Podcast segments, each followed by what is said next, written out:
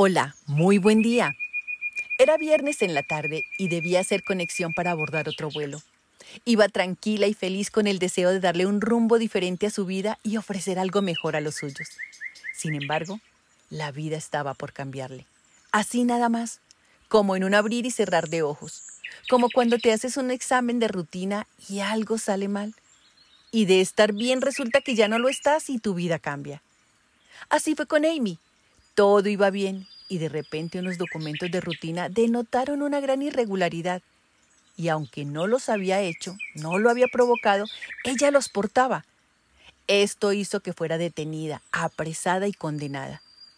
En la celda era un número. En su corazón, dudas, despojo, desánimo y terror. Lágrimas y lágrimas bajaban por sus mejillas que la quemaban ante su desenlace incierto. Fueron días de abogados, ilusiones, esperanzas, desilusiones. Fue agotador. A mi parecer creo que de alguna manera fue injusto, pero esa situación marcó un antes y un después en su vida. ¿Te ha ocurrido algo así?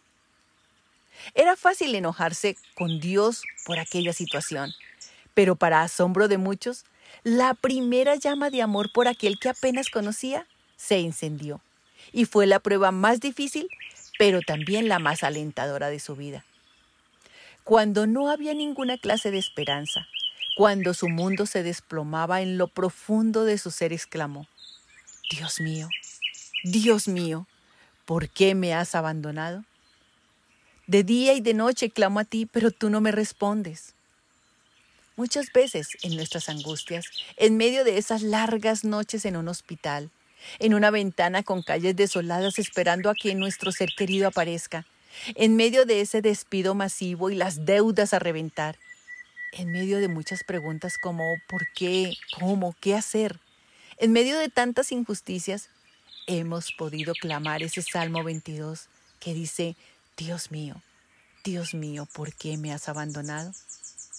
Es una oración declarada por el más grande de los grandes, dejando ver su temor, su tristeza y dolor, emociones que muchas veces nosotros mismos hemos experimentado. El sufrimiento, sea de la índole que sea, es una situación por la que no deseamos pasar, pero pasaremos. Y es allí donde aprenderemos a ser más fuertes. Lo mejor es que nunca estamos solos. En medio de las pruebas es Dios quien no abandona a nadie. Es Él que permanece a nuestro lado, solo que en silencio, pero está obrando. Muchas veces esperando a conocer nuestra reacción, a conocer si creemos en su poder o no, muchas veces para ver hasta dónde somos capaces de morir por la necesidad de su presencia. Para nuestra historia, Dios fue amable y tan solo fueron unos largos días. Pero en ese hospital llamado cárcel, en medio de barrotes fríos y personas indiferentes, Dios operó a corazón abierto y sanó heridas, limó asperezas, transformó conductas e hizo las paces con su nueva protegida. Las heridas del pasado son heridas que supuran amargura, dolor, tristeza, bajo autoestima y son el nido de muchas mentiras. Pero en el proceso de sanidad y restauración, que se opera en el, interior de cada persona con el bisturí y las manos del médico de médicos, en ese espacio en donde se entretejen la mente, voluntad y emociones, es donde nuestra identidad produce un verdadero cambio. Y lo que fue un gran dolor deja como cicatriz un antídoto de oro para darle a otros. Entonces, cualquiera que sea tu cárcel, en la que te encuentres, ten por seguro que será el sitio perfecto para el quirófano de nuestro gran médico y sanador Jesucristo. La palabra de Dios siempre se cumple. Aférrate a sus promesas, a las promesas que Él te ha dado, y recuerda que lo que nos pide es que seamos fuertes y valientes, una y otra vez. Fuertes, valientes y obedientes, y Él actuará en medio de nuestro dolor. Créelo, las cadenas se rompen, las puertas se abren, y su restitución viene. Y aún si su voluntad es contraria a nuestro deseo, Él siempre estará y será vista su gloria por más difícil que sea la adversidad.